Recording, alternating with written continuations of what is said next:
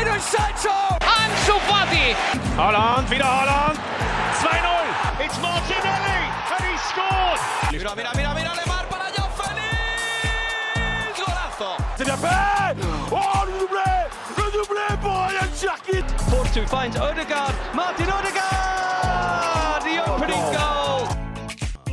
Bonjour à tous, salut les amis, j'espère que vous êtes en forme. Content de vous retrouver pour un nouveau euh, Formation FC. Ça faisait un petit moment, on avait présenté les jeunes joueurs en Ligue 1, aussi en Europe. Ça faisait un petit moment qu'on ne s'était pas retrouvé pour parler un petit peu de, de jeunesse et de projet. Aujourd'hui, on va pas se mentir, c'est un gros morceau. C'est un club qui a été très actif sur, euh, sur le mercato, qui a assommé euh, pour certains un petit peu le, marché. Ça fait partie voilà, de ces euh, projets qui suscitent du débat, un petit peu comme l'Arabie Saoudite. Mais ça reste très intéressant de se pencher sur Chelsea. Et oui, c'est le club qui va nous intéresser aujourd'hui. Évidemment, bien envie d'en savoir plus sur pourquoi est-ce que Todd Bowley a investi euh, un milliard en un an. Euh, pour faire quoi exactement? Surtout, ça a été des investissements concentrés sur euh, des jeunes joueurs. On a notamment vu Enzo Fernandez et Moses Caicedo arriver à un package assez cher, mais évidemment très talentueux. Voilà, en plus, Chelsea, c'est un club qui a toujours compté en Angleterre au niveau de, sa formation. On peut le voir avec Levi Colwill, qui a sorti un, un, très bon prêt à, Brighton et qui est revenu à Chelsea pour voilà, gagner sa place. Donc évidemment aussi, on va se concentrer sur la formation de Chelsea, quel avenir avec euh, tous ces jeunes joueurs qui sont arrivés, euh, l'embouteillage au milieu de terrain, les Français qui sont arrivés. Euh, Est-ce que Mauricio Pochettino est, est l'homme idéal aussi pour conduire à bien euh, tout ça? Donc voilà, il y a énormément de choses à dire aujourd'hui. Je voulais faire cette émission tout simplement pour aussi voilà, en savoir plus sur ce qu'en pensent les supporters, les premiers concernés à Chelsea. C'est très intéressant de savoir quel leur regard là-dessus parce qu'évidemment c'est un club qui a, toujours compté, on va dire, depuis 20 ans sur la, scène continentale, qui a, été un acteur majeur euh, sous Abramovich. Aujourd'hui, il y a eu un changement de, dimension. Encore, on a le sentiment. Donc, euh, comment est-ce qu'ils se positionnent eux Et du coup, je suis très heureux d'accueillir Imran de Chelsea France qui est avec nous. Hop, je vais mettre son petit micro euh, dès maintenant. Là, ça va être plutôt un écho. Normalement, vous l'entendez à cet instant. Comment tu vas, Imran?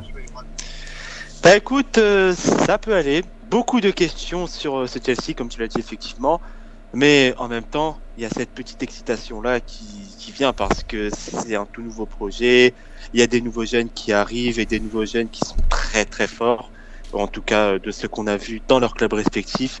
Et euh, il y a surtout beaucoup de d'excitation. Il y a une envie de voir ce club évoluer. Il y a une envie de voir ce club continuer et voir euh, comment ce club ira euh, dans, dans les prochaines années. C'est un projet très excitant. Aussi évidemment quand c'est un projet excitant et avec euh, des changements aussi drastiques et visibles avec euh, ces millions et ces mouvements euh, apparents, bah, il y a des questions qui se posent. Et ces questions, c'est normal de se les poser, même si certains sont un peu tirés par les cheveux. Mais on va prendre notre robe d'avocat et défendre aujourd'hui le client Chelsea FC qui est accusé de peut-être faire mal au football.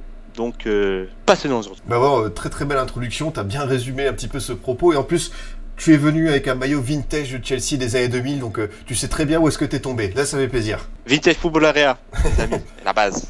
Euh, dans le chat, il y en a pas mal qui, qui te saluent. Il y, euh, y, a Oni qui te dit, voilà, je pense à Papi Giloboji. C'est vrai que ça aussi, euh, ça fait partie des, joueurs qu'on a vu il y a un petit moment à, Chelsea. Il y a Eleven Area, il y a, il y a Matisse, il y a Lampard 2790, pseudo inévitable, qui nous dit, voilà, je peux, je peux aider depuis 99-2000, je suis cette équipe. Donc n'hésitez pas dans le chat, évidemment, durant cette émission, ça ne ça change pas à faire partager vos observations. Si vous avez des questions aussi pour, pour Imran, on essaiera d'y répondre. Et Imran, bah, tout simplement, j'ai une première question. C'est vrai que tu as parlé euh, de ta position par rapport à ce projet. Tu as parlé d'excitation. C'est ça, euh, un petit peu, tu as vu ton, équipe faire tellement de, mouvements, beaucoup de joueurs qui sont arrivés, beaucoup de joueurs encore plus, presque qui sont partis. Comment toi, est-ce que tu as vécu euh, ces, dernières semaines? Bon, presque aussi cette année particulière. On a vu Chelsea, euh, je vais pas caricaturer, mais quasiment, tu vois, recruter un joueur par jour et en faire partir un autre euh, quasiment chaque heure.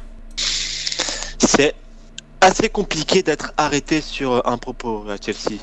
On peut pas avoir un avis arrêté, on peut pas avoir un avis totalement négatif, ni même avoir un avis totalement positif. Je pense qu'il y a une grosse part qui se situe entre les deux, mais pour moi, ce Chelsea-là, c'est un Chelsea euh, qui fait presque peau neuve. Parce que jamais dans l'histoire de ce club, ou en tout cas dans les 20 dernières années, depuis que le club est un gros poisson à l'échec européen, jamais on a eu un effectif aussi jeune. Et jamais on a connu aussi gros euh, bouleversement que sur ce mercato avec ses dizaines de départs, ses presque vingtaine d'arrivées, avec aussi tous ses prêts. Il y a forcément euh, beaucoup d'excitation parce que c'est tout nouveau à Chelsea d'avoir une équipe de jeunes. C'est aussi pas trop commun d'avoir euh, une équipe qui ne joue pas l'Europe, de ne pas avoir ces petits frissons du mardi, du mercredi soir, voire même peut-être du jeudi, même si c'est plus rare. Donc euh, ouais, il y a beaucoup d'excitation parce que c'est un nouveau projet de jeu. Il y a beaucoup de promesses et les matchs de pré-saison avec euh, ces euh, séquences qu'on a vues qui sont assez prometteuses. Ces matchs de pré-saison ont rajouté quelque chose, ont rajouté un assaisonnement assez épicé qui donne envie de voir ce que va donner ce Chelsea. Par exemple, un match comme celui contre Brighton, t'as envie de voir ce que le club peut faire et ce que ces joueurs-là ensemble pourront faire euh, lorsqu'ils seront euh, pleinement euh, intégrés avec tous les automatismes mis en place. Il y a l'explosion de pas mal de joueurs qui est attendue. On va en parler plus en profondeur, mais je pense à Micha Modric, Noni Madueke, Enzo Fernandez, la grande confirmation, lui qui a été un des meilleurs joueurs la saison dernière alors qu'il est arrivé seulement au mois de janvier. Donc ouais, pas mal d'excitation. La seule ombre au tableau, c'est que peut-être cet effectif est un peu trop jeune, mais en même temps, euh, les jeunes qui euh, sont là et qui ont été recrutés pour cher, notamment Caicedo et Lavia, dont on reviendra tout à l'heure sur euh, leur cas plus précisément, sont des joueurs qui ont déjà connu une saison en première ligue et qui ont connu pour Lavia une saison dure parce que eux, ils ont dû lutter pour le maintien et donc du coup, ils sont habitués à ces rouages-là, à cette pression-là du résultat et de la sentence qui peut tomber vite. Pareil pour un Caicedo au final, parce que Caicedo, ce qu'il a appris à Brighton sur cette saison 2022-2023, c'est apprendre euh, presque à devoir jouer, mais pas pour perdre par rapport à la Via. Lui, c'est apprendre à jouer pour gagner des matchs en première ligue. Et ça, quand tu es jeune, c'est généralement très dur. Et on voit que même si ces joueurs-là sont très jeunes, bien il y a cette expérience-là qui va peut-être leur aider, qui va peut-être servir aussi aux encore plus jeunes de ce 11 euh, qui vont faire leur début eux dans ce championnat-là, Malo Gusto, Axel Disasi, peut-être même Petkovic euh, de Fulham, même si lui il a un peu plus d'expérience. Donc euh, ouais, le terme euh, le plus précis pour décrire ce Chelsea-là, c'est vraiment excitation. On ne sait pas ce que ça va donner, mais euh, de ce que l'on voit et du peu qu'on a vu, notamment ces premiers temps face à West Ham, c'est extrêmement prometteur. Ah, t'as, t'as dit beaucoup de, de- choses euh, justement sur euh, ce, mercato et là j'affiche depuis un petit moment euh, l'âge des joueurs. C'est vrai que t'as Nkunku, Dizassi et Sanchez qui sont à 25 ans. Sinon, bah oui, t'as beaucoup beaucoup de jeunesse. Alors, évidemment, il y a des joueurs qui sont déjà partis en prêt comme Angelo à Strasbourg, mais il va falloir aussi compter sur ça. Est-ce que tu penses que c'est justement un petit danger pour pour les Blues d'avoir voilà entre guillemets pas respecter la pyramide des âges tu sais. Évidemment il y a des joueurs d'expérience. On a parlé de Sterling de Thiago Silva de Chilwell. Euh, voilà il y a, quand des joueurs qui ont euh, ce vécu notamment en première ligue. Est-ce que tu penses que peut-être euh, dans tout ce mercato il aurait peut-être pas fallu prendre tu vois un deux mecs entre 25 et, et 30 ans? La question, elle se pose parce que on voit que cette équipe, au niveau de la gestion des émotions et des événements imprévus, ça peut faire tilt, notamment euh, lorsque Chelsea perd euh, lors du match face à West Ham. Il y a un avant et un après Chukwemeka, dans le sens où Chelsea n'a plus du tout joué pareil et où Chelsea n'avait plus les mêmes rouages que lors de cette première mi-temps face euh, aux Hammers. C'est une question qui peut se poser, mais après, sur la suite et euh, de manière très rationnelle, on y reviendra sur euh, le cas financier.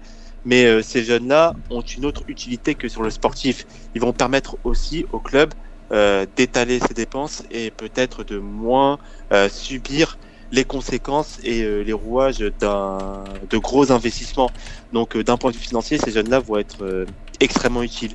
Et il y a aussi euh, une petite nuance, c'est que les gros joueurs d'expérience et ou en tout cas les dernières grosses recrues de joueurs d'expérience à Chelsea, mis à part ce mercato-là, je pense à Romelu Lukaku, Hakim Ziyech, euh, peut-être aussi certains joueurs comme euh, comme des comme d'autres joueurs comme euh, par exemple Danny Drinkwater en première ligue qui avait pas mal d'expérience. La plupart de ces recrutements là ont, ont échoué. Ça des flops, recrutements c'est des recrutements qui ont coûté extrêmement cher. Et donc peut-être que dans cette idée là de tout raser et de et de bâtir quelque chose, peut-être aussi que l'expérience ou en tout cas avoir des joueurs un peu plus âgés aiderait moins à développer ce collectif-là que d'avoir des jeunes qui ensemble apprendront et euh, auront des automatismes. C'est extrêmement intéressant, évidemment que l'expérience peut faire citer, mais en même temps, euh, il y a pas mal d'expérience parmi euh, les jeunes joueurs qui, eux, ont déjà connu une ou deux saisons en première ligue. Et on sait que ne serait-ce que six mois en première ligue, ça peut faire euh, pas mal de, de différences. On le voit notamment avec Raheem Sterling, Raheem Sterling, qui malgré, il a 27 ans, Raheem Sterling, ce n'est pas tout jeune, ce n'est pas tout vieux, mais son expérience de la première ligue fait que derrière, il peut marcher et c'est déjà un des leaders. Et pareil aussi pour un James par exemple. Imran, j'affiche euh, à l'instant euh, aussi le tableau des départs. Alors, euh, je vous rassure, c'est que la première partie. On a encore d'autres. On n'a même pas mis Lukaku qui normalement va, va signer à l'AS Roma. À la Roma. là, Imran, il y a eu un sacré écrémage. On, a, on, a, on, a, on, a, fait partir tout le monde. Hein. Là, on a, on a trouvé des portes de sortie à pas mal de monde, notamment l'Arabie Saoudite. Et c'était un point que tu voulais évoquer. C'est vrai que les, les, les, Saoudiens, en allant prendre Koulibaly et, et, Mendy notamment, bah, ça soulage pas mal les finances. C'est ça. Et euh, certes, il n'y a pas eu de gros grosses ventes, mis à part euh, Matteo, Kovacic, Matteo Kovacic 29 millions, Kai 75 millions et Mason Mount 64 millions. Néanmoins, les joueurs qui sont partis, N'Golo Kanté, Hakim Ziyech, Khalidou Koulibaly, Edouard Menji, euh, mais aussi euh, certaines, certains autres qui traînaient au club par des prêts et qui sont partis, comme Ethan Ampadou, sont des joueurs qui avaient de forts salaires et donc cette euh, dégression-là était euh, absolument nécessaire parce que ces joueurs-là remplissaient un cahier des charges qui faisait que leur départ était à envisager et était indispensable dans les 1-2 ans à venir. Le premier aspect, le premier aspect de ce cahier des charges-là, c'est des joueurs dont la fin de contrat est assez proche. Mason Mount est dans ce cas-là, tout comme N'Golo Kanté. C'était des joueurs qui étaient à presque un an de la fin de leur contrat et qui dans les renégociations ne voulaient pas euh, accepter euh, les conditions qui étaient proposées par Chelsea et donc la décision a été prise de les vendre. Ensuite, il y avait des joueurs euh, qui étaient jugés, excusez-moi l'expression, mais peut-être trop vieux. Ça, c'est plutôt le cas de, de Khalidou Koulibaly, qui ont été vendus et qui avaient un trop fort salaire. Donc, Chelsea considérait qu'il les payait plus pour ce qu'il pouvait donner. Mais c'est sur Koulibaly, il y a peut-être un peu de nuance parce que sa deuxième partie de saison est moins pire que la première. Mais ceci étant dit que le salaire était trop fort et donc peut-être que ce départ-là était euh, utile. Et enfin, euh, dans le troisième cas, c'était des joueurs euh, qui, n'étaient, qui étaient inutiles et dont le coach Pochettino ne sentait qu'ils pouvaient peut-être ne pas coller à ce que le club attendait d'eux. Et là, on pense à Kai Havertz, mais aussi, surtout, au cas d'un joueur assez particulier parce qu'il a été prêté sans, sans option d'achat et on pensait que Chelsea aurait pu euh, s'activer sur cette option d'achat-là, ou en tout cas négocier avec euh, l'Atletico, c'est Joao Félix. Eh bien, Pochettino a précisé que ce type de joueur-là n'était pas souhaité dans ses plans, et donc euh, ils sont partis. Et en respectant ce, ce cahier des charges, et avec l'aide aussi de l'Arabie Saoudite, qui nous ont délesté de deux gros et de forts salaires, on se retrouve avec un club qui euh, a réalisé une super opération en termes de, dégraissage. On est à 230 millions euh, de, ventes et euh, vous verrez plus tard, on abordera plus tard la question du fair play financier, mais sur ce cas-là, Chelsea est grand vainqueur parce que le club va être bénéficiaire. C'est incroyable de dire ça parce qu'on a dépensé presque un milliard d'euros sur le mercato, mais oui, le club est bénéficiaire parce que ces ventes-là euh, elles sont supérieures à ce que le club a dépensé cet été. Et ça, vous le saurez tout de suite après. C'est ça qui est, qui est fort, hein. c'est que tu arrives à, a quand même bien retombé euh, sur, sur tes pattes. Il y a quelques messages sympathiques dans le chat. Il y a Zoxy qui nous dit en tant que fan de Chelsea, je dirais que ce, projet, c'est un mélange d'excitation, certes, mais d'inquiétude aussi, plus concernant la gestion du board que celle de, de Pochettino. Justement, l'entraîneur, on va y venir parce que c'est intéressant aussi d'avoir vu cette évolution avec euh, voilà un bon roulement des coachs. Euh, Little Fish qui nous dit prendre des joueurs d'expérience qui n'élèvent pas le niveau de jeu considérablement, revient à se tirer une balle dans le pied, surtout au vu du contexte. Donc lui, il est plus, pour encourager cette, cette jeunesse qui qui est, est intéressante. Et euh, enfin, Salenio qui nous dit Je pense que les dirigeants ont fait beaucoup d'erreurs durant le mercato l'année dernière. Depuis qu'ils ont eu les directeurs sportifs et qu'il y a une bonne communication avec les coachs, les transferts ont été très bons, je trouve, personnellement, depuis le mercato d'hiver. C'est vrai qu'on a eu le sentiment que pour Todd Bolly, il y a eu un apprentissage un petit peu du football de haut niveau et qu'il a dû un petit peu voilà euh, commettre des erreurs, c'est l'expression j'aime bien, avant de comprendre euh, à, quoi s'attendre finalement. C'est ça, euh, commettre des erreurs et surtout apprendre à être euh, beaucoup plus agressif. Et je pense que c'est ça qu'il faut retenir des mercato, en tout cas du mercato d'hiver et du mercato euh, d'été 2023. Le mercato 2022, je le place un peu hors contexte parce que c'était surtout un mercato de transition, mais ce mercato 2023, hiver et été, c'est des mercatos où c'est pleinement Boeli et euh, Berdad Ekbali, qui est son assistant, euh, où les deux sont clairement, ont clairement la main sur les transferts. Et euh, ce que, ce que l'on peut retenir, c'est que quand Chelsea veut un joueur, il n'y a pas d'autre alternative. C'est ce joueur-là, et s'il faut, si on arrive euh, à l'avant la fin du mercato et qu'on doit mettre le prix plus que ce qu'il ne vaut, on le mettra. Il y a deux cas, Enzo Fernandez, le club le voulait absolument, et eh bien le club a mis le prix, quitte même à payer, à surpayer, mais le club a mis le prix parce que Fernandez, c'était le joueur qui était hautement euh, désiré par le club. Et pareil pour euh, Moïse Caicedo, il n'y avait pas d'autre alternative. Euh, le club, c'était soit Caicedo, soit rien le club a mis euh, plus que ce que valait euh, Caicedo et euh, petit reproche, petite critique. je trouve que Chelsea s'est un peu fait piloter par Brighton sur ce coup-là. Brighton a très bien joué le coup en faisant monter les enchères et l'offre de Liverpool a, comme qui dirait, permis à Chelsea au final d'être encore plus agressif. Donc sur ce point-là, je pense que Todd Boehly devra être beaucoup plus agressif sur le mercato, mais aussi surtout euh, beaucoup plus euh, beaucoup plus malin dans son approche, parce que le club ne peut plus se permettre maintenant de se faire piloter par Brighton, ni même par Benfica dans le cas d'Enzo Fernandez dans, dans ces mercatos-là. Néanmoins, ce que je peux reprocher au club, euh, c'est peut-être la perte d'un directeur sportif comme Christophe Vivel qui est parti au début de l'été, et ça, euh, ça va peut-être, dans les années à venir, à voir comment tout ça va s'articuler, mais ça va peut-être mener le club à moins négocier et à beaucoup plus être agressif. Et ça, ça pourrait être un problème parce qu'on a vu sur ce mercato que euh, Lawrence Stewart et Paul Winstanley, en termes de négociation, c'était moins fort que le directeur sportif qui est parti, Christophe Vivel. Et euh, dans les deux cas, Enzo Fernandez et Moïse Caicedo, c'est à chaque fois Bedad Ekbali qui a repris le dossier en main et qui a fait les offres nécessaires pour euh, satisfaire euh, les clubs d'en face. Donc il va falloir absolument apprendre à mieux négocier les joueurs et à être beaucoup plus malin sur ces mercatos-là parce que Sinon.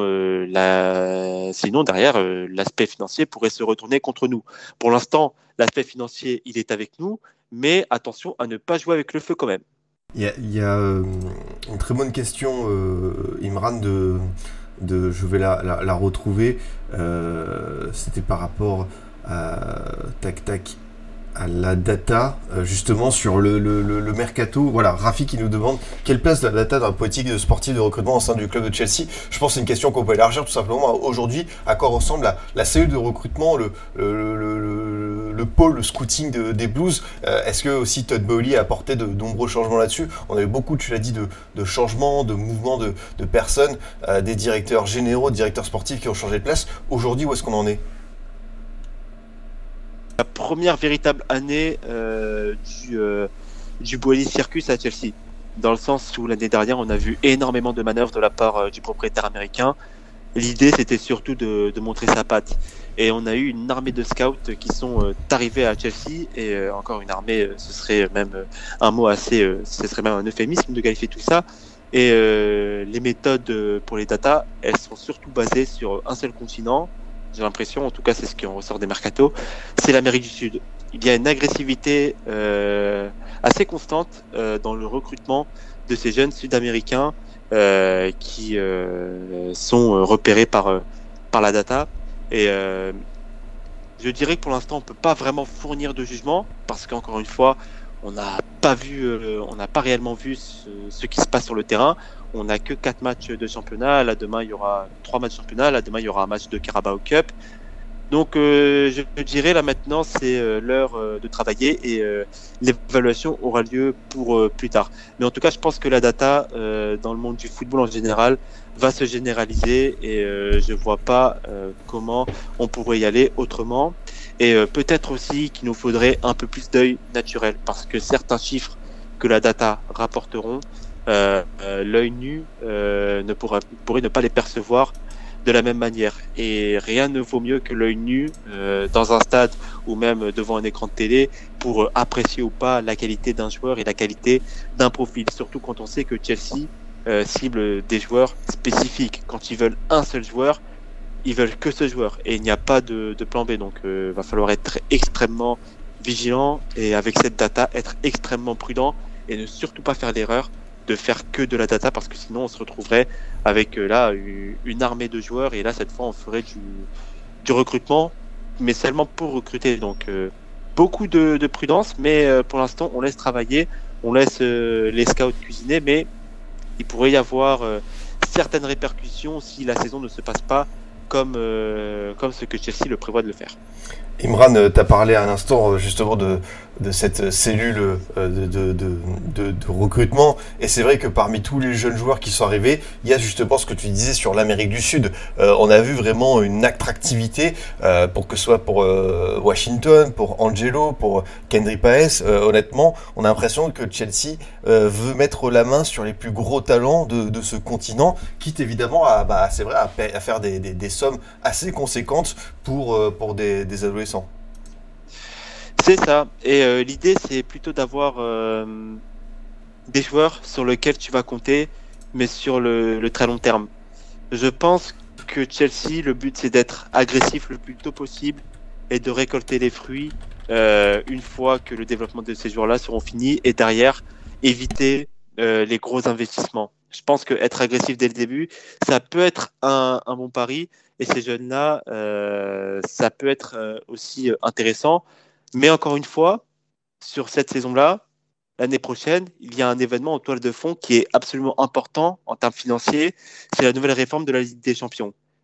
Et sur cette saison-là, Chelsea a un effectif extrêmement jeune, mais qui va devoir faire face à un objectif extrêmement ambitieux qui est de se qualifier pour le top 4. Et on sait que la concurrence pour ce top 4-là, c'est largement renforcée. Et donc euh, peut-être que dans cette optique-là, euh, afin de générer un cercle vertueux, peut-être que cette saison-là, elle est ciblée comme étant la plus importante et peut-être que c'est là que les investissements les plus agressifs se concentrent pour derrière, avec ces jeunes, avec euh, les Kendry Paez, avec les André Santos, avec les jeunes qui seront sans doute prêtés à Strasbourg et on y reviendra sur le partenariat, sur la copropriété Strasbourg-Chelsea. Peut-être qu'avec ces jeunes-là qui seront un peu plus aguerris, les investissements et les gros mercatos se réduiront et euh, un cercle un cercle vertueux s'opérera avec euh, l'arrivée de cette réforme de la Ligue des Champions qui, qui va permettre au club de toucher un, un meilleur pactole. Donc c'est extrêmement intéressant. Encore une fois, faut voir ce que ça va donner.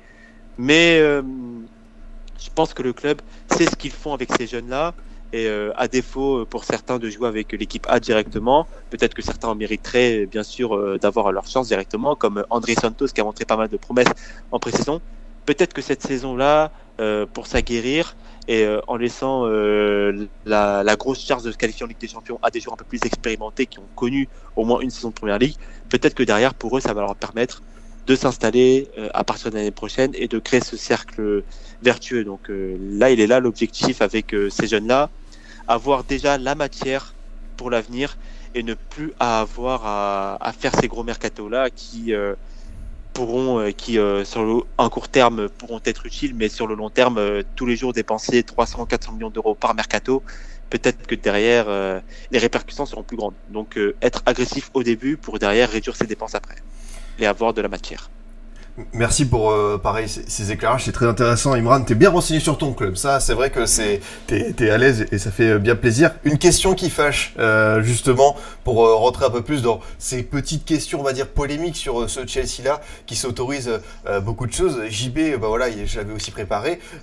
mais même en étant qualifié, l'UEFA n'autorise pas des contrats de plus de 5 ans. Donc comment faire avec tous ces recrues au contrat long? C'est vrai que Chelsea, Imran, on a le sentiment qu'on fait signer désormais aux joueurs des, des CDI carrément. Hein. On a vu des contrats jusqu'en 2031, 2032. Euh, toi, quel est ton avis là-dessus? Et euh, comment est-ce que Chelsea fait finalement pour euh, bah, s'autoriser ça, avoir ces joueurs sous contrat pour une si longue durée?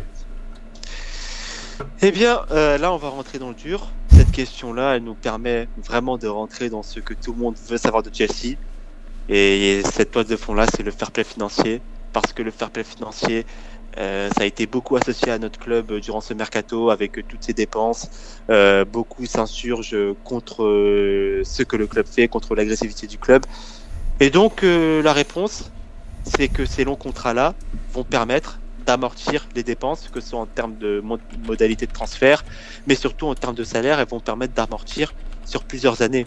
Et donc, derrière, au lieu de se retrouver à dépenser directement toutes les sommes euh, qui ont été euh, évoquées, notamment le transfert de Enzo Fernandez en 21 millions d'euros, eh bien, on se retrouve à payer une petite somme qu'on étale au fur et à mesure des années. Et donc, j'ai lu ça dans un, dans un excellent article de The Athletic. Fernandez, 7 ans pour Badiachil, mais aussi grâce euh, à l'amortissement et euh, à l'étalage des montants de transfert sur plusieurs années, eh bien, le club se retrouve aujourd'hui avec une dépense de transfert de seulement 110 millions d'euros. Et tu compares cela aux ventes qui sont euh, un peu plus de 230 millions d'euros, il me semble, tu te retrouves avec une balance positive. Et donc, c'est grâce à ça qu'aujourd'hui, Chelsea ne peut pas être inquiété par le fair play financier pour l'instant, parce que l'amortissement et euh, ces contrats longs permettent au club euh, de pouvoir voir venir et de pouvoir dépenser petit à petit cet argent-là. Et donc, là, on va encore une fois revenir à mon cheval de bataille, cette réforme de la Ligue des Champions, cette manne financière et donc cette qualification-là, pour continuer ce cercle vertueux-là et pour justement avoir les moyens de continuer de financer euh, ces transferts à l'étalage, il faut se qualifier en Ligue des Champions. Parce que là, s'il n'y a pas les résultats et s'il n'y a pas cette manne financière qui va être extrêmement importante pour Chelsea, eh bien là, cette stratégie pourrait se retourner contre le club et là, le fair play financier euh, pourrait agir. Mais aujourd'hui, dans le cas échéant, nous sommes euh, le 29 août 2023, il me semble, Chelsea n'est absolument pas inquiété par le FPF et dire que Chelsea enfreint les règles du fair play financier, c'est faux. C'est faux parce que le club euh, amortit ses dépenses, il les amortit sur euh, plusieurs années et et puis voilà, avec les, les dépenses, enfin les, les ventes encaissées, le club se retrouve euh, bénéficiaire. Et donc, euh, derrière, ça donne une marge de manœuvre pour le club et ça permet aussi, euh, surtout, aux joueurs qui, quand ils ont réalisé leur plein potentiel et auront pleinement explosé, par exemple des joueurs comme Mikhailo Modric, on sait que Mikhailo Modric, ses débuts sont très compliqués, mais lors de Messi, il explose par exemple dans trois ans, il lui restera encore 4-5 années de contrat pour pleinement l'exploiter et pour derrière essayer soit de bâtir quelque chose avec lui, ou alors, avec ces 5 années de contrat, essayer de le revendre encore euh, plus cher que ce qu'il n'a, que ce coûté, même si je ne pense pas que l'achat-revente soit dans la stratégie de, de Todd Bowley. Mais en tout cas, pour répondre à la question sur les longs contrats, ces longs contrats-là sont indispensables. Ce n'est pas des longs contrats pour sécuriser bêtement et gratuitement les joueurs, c'est indispensable pour amorcer les dépenses et pour permettre au club euh, d'être bénéficiaire et de dépenser seulement euh, que 110 millions d'euros. C'est absolument incroyable cette somme-là, mais oui, c'est le cas quand tu additionnes tout et euh, quand tu additionnes seulement les parties qui sont payées sur cet été-là, ça fait que 110 euh, millions d'euros en tout. C'est absolument incroyable. Mais Todd Boehly a été sur ce coup-là extrêmement intelligent. Merci, merci de nous éclairer tout ça parce qu'évidemment c'était euh, assez, euh, on avait du brouillard, on savait pas trop comment est-ce qu'il se débrouillait, donc on, y voit un peu plus clair. Je remercie au passage euh, Torque Sorar qui a lancé un petit raid sur le live, donc voilà, vous êtes là pour, on discute, je rappelle, de Chelsea, de ce changement de dimension, de tous ces investissements. Je suis avec Imra de Chelsea France pour y voir plus clair. Et justement, on va, avant de parler de terrain, parce qu'on va aussi parler de, la patte Pochettino, de ce qui a essayé d'être mis en place avec Graham Potter, pourquoi ça n'a pas marché, d'un petit peu des enseignements de ce début de saison. On a deux questions justement qui vont concerner un petit peu plus précisément la formation. Euh, c'était une question de, de, Rafik qui voulait savoir, et pareil j'avais préparé ça justement, en faisant venir autant de, jeunes joueurs, est-ce que toi t'es pas inquiet quand on connaît euh, bah, la compétence, la qualité du centre de formation de Chelsea, que ça, euh, comment dire, ça, freine l'arrivée de jeunes joueurs issus de, de l'académie? Est-ce que toi t'es inquiet là-dessus? Alors évidemment il y a des joueurs qui vont voilà, percer comme Levi Cowie qui a déjà eu son petit temps de jeu. Est-ce que pour toi c'est quand même dommage euh, de priver peut-être euh, certains joueurs de cette euh, passerelle entre l'académie, le centre de formation et l'équipe A? Je dirais que je dirais oui quand même. Dans le sens où on sait que le centre de formation à Chelsea ça a longtemps été un tabou. On sait que durant la grande époque de Chelsea, époque de ce magnifique maillot, la formation, ce n'était pas vraiment à l'ordre du jour. C'était surtout le recrutement malin, pas un recrutement agressif, mais un recrutement malin de joueurs un peu comme euh, ce qu'on voit aujourd'hui. Euh, par exemple, je pense euh, à un mercato comme celui de 2005, le mercato de, 2004, pardon, excusez-moi. Ce mercato-là, on va chercher des joueurs qui de base en Angleterre et même dans le football européen circus sont assez inconnus. Petrovic jouait à Rennes, J. Drogba jouait euh, à Marseille. Euh, il y avait des joueurs aussi comme euh, Paulo Ferreira qui jouait à Porto. Certes, il était champion d'Europe, mais ce n'était pas le joueur qui ressortait. Et bien dans ce recrutement-là agressif de joueurs mm, assez jeunes, mais n'ayant pas encore fait, mais n'ayant pas encore fait toutes leurs preuves, eh bien, Chelsea se retrouve avec euh, des profils ciblés. C'est un peu ce que l'on voit euh, aujourd'hui pour la petite parenthèse. Mais pour moi, le plus important, c'est évidemment la formation dans le sens où aujourd'hui, euh, il y a une génération à Chelsea, ou en tout cas, il y a plusieurs générations à Chelsea qui sont performants, que ce soit en première Ligue 2 ou avec le club qui est régulièrement en haut, en tout cas qui gagne régulièrement les titres, mais aussi en, en Youth League où le club euh, est, très bien. Et euh, je trouve que c'est extrêmement dommage de se priver de ces jeunes-là, de dépenser ailleurs pour euh, d'autres jeunes, alors qu'au final, ces jeunes-là de l'académie peuvent être présents. Mais au final, ce qui, peut être intéressant, c'est très cynique ce que je vais dire, ces jeunes-là qui percent et qui ont un certain potentiel peuvent aussi servir de monnaie d'échange. Et dans l'optique à Chelsea de amortir les dépenses, je pense que pour moi, le centre de formation certifiera surtout à faire gagner au club de l'argent grâce à la revente de joueurs. Euh, on a vu euh, un exemple très clair sur ce mercato d'été, c'est Lewis Hall qui est parti à Newcastle pour 27 euh, millions d'euros. Bien, ce genre de cas-là pourrait être amené à se répéter dans le sens où Chelsea aura toujours besoin de liquidité pour équilibrer sa balance bénéficiaire. Bien, je pense qu'aujourd'hui, l'avenir de la formation est plutôt là. Et aujourd'hui, pour moi, Chelsea, c'est plutôt un club de post-formation. On va chercher des joueurs très jeunes, mais des joueurs qui ont encore besoin euh, de s'aguerrir et qui n'ont pas encore tout à fait fini leur formation. Ils ont, ils ont fini euh, leur cursus, mais ils ont euh, besoin, mais ils ne vont pas signer évidemment leur premier contrat pro dans le club où ils sont originaires, mais ils le signeront plutôt à, à Chelsea. Donc, je pense qu'on se dirige vers ça, c'est-à-dire un club avec sa formation qui sert de monnaie d'échange, et derrière une agressivité qui sera beaucoup plus focalisée sur ces joueurs en post-formation. Ouais, c'est vrai, on se souvient de cette fameuse euh, équipe de, sous, Frank Lampard quand voilà, c'était privé de, mercato, il y avait le coup de l'interdiction. On se souvient que voilà, il y a eu Mason Mount, Abraham, Tomori, Rhys James, tout ce beau monde qui avait été lancé. Donc c'est vrai que ça avait permis à pas mal à cette belle génération d'éclore. Et pareil, il y, a, beaucoup de, de, questions de, sur le lien entre Strasbourg et Chelsea. Alors évidemment, j'ai déjà échangé avec des supporters strasbourgeois sur euh, sur, ça. Euh, comment est-ce que toi tu le, perçois euh, de voilà avoir un nouveau club partenaire? On sait que Chelsea dans le passé a été souvent lié à, au Vitesse Arnhem. Le vidéo, exactement, le Vitesse Arnhem. On a vu pas mal de joueurs partir, partir là-bas, ou avec des réussites plus ou moins correctes. Toi, comment est-ce que tu vois ce, nouveau lien avec, avec le Racing Club de Strasbourg?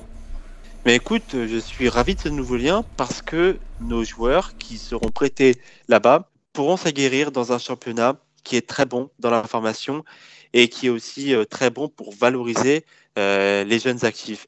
Et je pense qu'un club comme euh, Strasbourg, c'est extrêmement important pour eux d'avoir aussi ces jeunes-là qui impacteront immédiatement l'équipe dans le sens où un club comme Strasbourg aujourd'hui euh, c'est un club qui est plutôt bien géré, qui a des bases extrêmement solides. Et d'ailleurs, euh, on doit tirer notre chapeau à Mark Keller pour le redressement spectaculaire de, ce club qui était promis à l'enfer euh, courant 2012.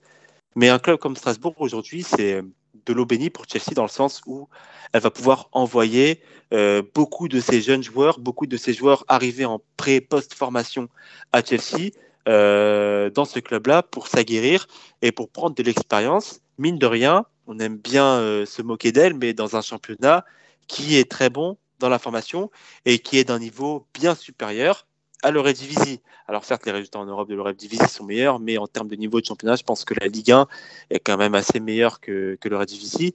Et pour moi, c'est une super affaire, même si je comprends euh, la déception et l'immense écœurement du club de Strasbourg, parce que pour eux, évidemment, euh, vu que Strasbourg est sous euh, pavillon blues, cela signifie presque que le club se prive euh, d'une possibilité de grandir et de vraiment euh, pouvoir faire quelque chose et de pouvoir avoir une ascension à l'échelle européenne. Je peux comprendre sur cet aspect-là que ça puisse énerver les supporters strasbourgeois. En même temps, je pense qu'avec ce partenariat-là, peut-être, parce qu'il y a eu des contre-exemples avec trois notamment avec le City Group, peut-être que le club de Strasbourg se donnera les clés pour rester en Ligue 1 de manière durable. On sait que les deux, trois dernières saisons, mis à part 2021-2022, c'est fait assez compliqué pour Strasbourg. Il y a eu longtemps, ça a longtemps flotté avec euh, la zone de relégation sans jamais trop s'en approcher. Mais je pense qu'avec euh, ce partenariat-là, ça pourrait être euh, pour l'instant un partenariat gagnant-gagnant. Strasbourg pourra progresser, pourra être meilleur que ce qu'il n'est avec des joueurs dont il n'aurait jamais pu s'attacher les services. Angelo Gabriel, je pense que s'il a le choix entre Strasbourg sans, sans Todd Boehly et un autre club, je pense qu'Angelo Gabriel choisit un autre club. Parce que Strasbourg, c'est quand même un club de, qui se bat aujourd'hui, euh, qui est très inconstant, qui était euh, pas loin de l'Europe, sur plusieurs années, mais qui, euh, cette dernière saison-là, euh, a eu très très chaud au niveau de la zone de relégation. Et donc, euh, pour Chelsea, évidemment, ça va permettre au club d'avoir une passerelle pour envoyer certains joueurs en prêt et leur permettre de, de. Donc, pour l'instant, c'est du, du gagnant-gagnant. Ouais, c'est vrai que bah, tu as souligné le rôle de Marc Keller, qui, bah, je l'ai souvent dit en live, mais pour moi, était le meilleur dirigeant du football français dans les années 2010. Hein, prendre au Strasbourg pour un euro symbolique, le faire passer de la cinquième division française à un club qui se maintient en Ligue 1, qui remporte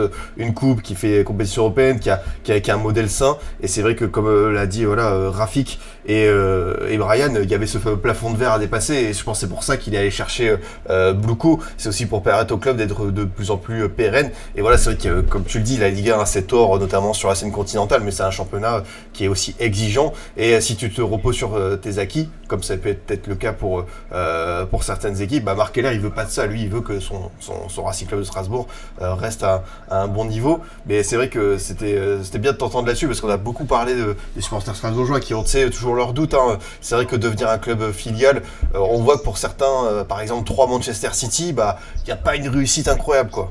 Mm. C'est ça, il n'y a pas une réussite incroyable, mais je pense que le, le partenariat 3 Manchester City, ça a été beaucoup plus, ça a été beaucoup moins nuancé dans le sens où 3 a concentré exclusivement ses derniers mercato sur euh, les prêts des joueurs venant du City Group. Et derrière, euh, ça a conduit euh, le club entre 2021-2022 et 2022-2023 un chamboulement d'effectifs. Et forcément, quand tu chamboules l'effectif, et en plus avec des coachs qui ont pour ordre, et ça je l'ai lu, qui ont pour ordre d'avoir au moins une philosophie de jeu assez protagoniste, ça prend du temps et forcément ces, ces jeunes joueurs-là vont faire des erreurs. Et on l'a vu, 3 a beaucoup trop fait d'erreurs, malgré euh, le fait qu'il s'est de jouer, ça a beaucoup trop fait d'erreurs pour euh, derrière espérer euh, quoi que ce soit au niveau d'un maintien éventuel en, en Ligue 1. Donc j'espère et je suis assez confiant que avec Strasbourg, on aura plutôt un club qui sait où il va en termes de jeu, mais qui derrière évidemment ne va pas ne va pas baser exclusivement son mercato sur le recrutement exclusif de jeunes joueurs euh, de, Chelsea. Je pense que là, si euh, le club de Strasbourg base uniquement ces mercatos-là sur euh, le recrutement de joueurs de Chelsea, ou en tout cas des prêts, ça risque très vite de redescendre en Ligue 2 parce que tout simplement, la Ligue 1, c'est un championnat qui ne laisse moins la place à l'erreur. Et surtout pour une équipe comme Strasbourg qui va avoir des joueurs assez jeunes, ben, l'erreur peut très vite coûter cher et on sait très vite que à force d'accumuler les erreurs, la confiance elle peut tomber euh, assez bas. Donc, euh, va falloir faire attention et ne surtout pas reproduire le modèle sans aucune nuance du 3 version City Group parce que sinon ça risque d'être très vite plongé. Il y, a, Brian qui nous dit que lui, il a, une, a une très bonne cellule de recrutement, donc il n'est pas trop inquiet. C'est vrai que ça peut se, comprendre. Par contre, c'est vrai que pour Patrick Vira, et moi aussi, je rejoins peut-être ses inquiétudes. on a vu que c'est un coach qui n'a pas su forcément euh, passer un, un, palier, que ce soit à Nice ou à Crystal Palace, donc euh, on verra un petit peu. Oui, c'est vrai que le micro euh, d'Imran grésille un petit peu, donc voilà, on fait aussi avec les moyens du bord, mais t'en fais pas. T'en fais pas. Euh, moi, moi, je trouve que ça, ça, ça, passe, donc euh, on, on, va continuer euh, comme ça. Imran, je voulais aussi évidemment qu'on parle bah, du terrain, de ce qu'on peut voir sur à la ah. fois cette préparation et Mauricio Pochettino, cette cette patte. Est-ce que pour toi, t'es content d'abord dans un premier temps du, du choix de voir l'ancien coach Totam et du PSG récupérer l'effectif Est-ce que pour toi, c'était tout simplement l'homme idéal? Alors d'un point de vue figure et non, parce que c'est un ancien Spurs. Et on sait que Pochettino n'a pas souvent été euh, très tendre avec euh, Chelsea dans ces déclarations-là, donc euh, ça jette un peu un froid. Mais cet aspect-là, c'est un aspect hors terrain et qui au final est très irrationnel. Mais pour être rationnel et pour être toujours le plus droit possible, je pense qu'un coach comme Pochettino, dans un effectif qui est très jeune et qui a besoin de progresser, d'avoir un cadre de progression, Pochettino, c'est un des hommes les mieux placés pour pouvoir faire progresser ces joueurs-là à chaque fois que Pochettino a réussi, que ce soit à Southampton ou à Tottenham, c'est en ayant des jeunes joueurs à qui il a su donner les cartes pour progresser. Et là, je vais prendre trois exemples Adam Lalana, Luke Shaw et euh, Harry Kane. Adam Lalana, s'il se révèle, s'il arrive euh, à, cadrer sa folie dans le jeu qu'on a vu euh, chez les Saints, c'est grâce à Mauricio Pochettino et c'est grâce à son cadre d'exercice toujours très sain et qui a permis aux joueurs anglais derrière de partir à Liverpool, même si ça s'est mal terminé mais on voyait que la Lana avait quelque chose et on voyait que Pochettino n'était pas pour rien dans sa progression. Pareil pour un latéral comme Luke Shaw, que Pochettino a énormément su euh, faire progresser. Il a su le valoriser euh, très bien. Et derrière, ça a donné un départ à Manchester United. Et ça a donné un Luke Shaw qui était plutôt bon sur sa première saison 2014-2015. Et qui derrière, après, euh, blessure oblige 2015-2016, blessure horrible, bah, derrière a, un peu euh, disparu, en tout cas stagne un peu. Mais on voyait que Southampton, c'était un joueur qui, grâce à Pochettino, était euh, beaucoup mieux, notamment au niveau balle au pied, niveau technique. Avant sa blessure, Luxo, c'était un très bon joueur. Et enfin, le dernier joueur, et pour moi, c'est le cheval de bataille principal, et il va concerner un joueur dont on va aborder le cas en individuel, un certain attaquant sénégalais, bah, c'est Harry Kane. Harry Kane, la progression de ce joueur-là sous Mauricio Pochettino, elle est absolument spectaculaire on voyait un Kane qui euh, avait un certain talent devant le but. Mais avec Mauricio Pochettino, il s'est totalement transformé. Aujourd'hui, Harry Kane, c'est plus du tout un simple buteur. Ce n'est même pas un, pivot comme Olivier Giroud pour euh, parodier une certaine vanne sur, euh, sur Twitter. Non, Harry aujourd'hui, c'est carrément devenu un numéro 10. C'est carrément un attaquant qui est très à l'aise avec ses pieds et qui est autant capable de marquer que de faire marquer et que d'avoir euh, sa euh, vingtaine de passes décisives sur une saison comme euh, en 2021, par exemple, où il fait 13 passes D en première ligue, ce qui est absolument énorme pour un attaquant. Et donc, pour moi, le choix d'un Pochettino, ça va permettre à tous ces joueurs d'avoir un cadre de progression et surtout d'avoir un cadre tactique sain. Certes, on voit que Pochettino, c'est un entraîneur qui a des principes assez forts et qui prône l'agressivité de sa ligne, qui est souvent très haute. Néanmoins, c'est un cadre tactique qui est plutôt sain. Et on sait que les euh, circuits de passe de Pochettino, et on l'a vu en pré-saison et même contre West Ham, notamment grâce à Chukwumeka, on l'a vu, on a vu une équipe qui savait où elle allait. Elle pouvait mettre le danger absolument partout, que ce soit dans l'axe, mais aussi sur les côtés, et grâce à ses euh, nombreux relais axiaux. Et donc, derrière, euh, avoir des joueurs comme Mikhailo Mudrik, comme Noni Madueke, qui ont montré certaines qualités, mais qui derrière ont énormément souffert de l'absence et le vide tactique de Graham Potter ou de Frank Lampard, avoir un coach comme Pochettino, ça va être idéal dans le sens où cet entraîneur-là sait aussi faire progresser les joueurs dans, le fini, dans la finition et dans le calme dans les derniers gestes, arriver à la surface de réparation. On a vu un Hugminson euh, qui a su euh, canaliser ses efforts et qui a aujourd'hui un jeu totalement objectif. Je pense qu'un joueur comme Mikhailo Mudrik, avec sa qualité de vitesse, sa qualité d'appel et aussi sa qualité de, de dribble, pourra, pourra suivre sa progression là. Je pense aussi qu'un joueur comme Karne Chukwemeka peut suivre euh, la voie d'un Dele Ali. Euh, on a vu que Dele Ali, ce Mauricio Pochettino, c'était absolument incroyable. Et on voyait un joueur qui a su progresser. Donc pour moi, le choix d'un Pochettino, c'est le choix et c'est donner les clés à un entraîneur qui sait faire progresser un effectif. Et pour moi, avec Pochettino, si je dois vous livrer un petit pronostic, je pense que d'ici euh, le mois de janvier, avec les retours de Nkunku notamment, cette équipe-là pourrait faire très mal et les retours de Nkunku, de Chukwemeka, mais aussi de Rich James pourraient sonner comme trois véritables grosses recrues qui vont euh, totalement changer euh, et transformer le visage d'un Chelsea qui, espérons-le, aura déjà montré quelques promesses qu'il a déjà montrées sur le début de saison. Bon, il y, a quelques doutes hein, sur euh, Pochettino dans, dans, dans, le chat.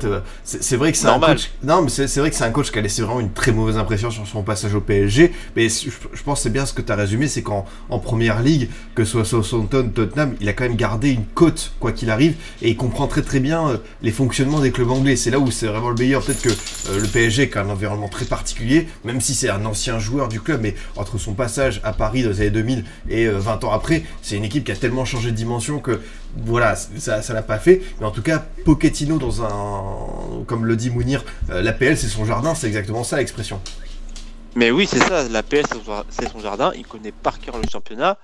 Et euh, pour revenir sur euh, les doutes, parce que les doutes sont forcément liés à son passage au Paris Saint-Germain, le Paris Saint-Germain c'est un effectif qui est presque fini, qui ne réclame pas forcément une idée de progression. L'effectif du Paris Saint-Germain c'est un effectif qui doit être exploité tout de suite, qui ne doit pas être développé.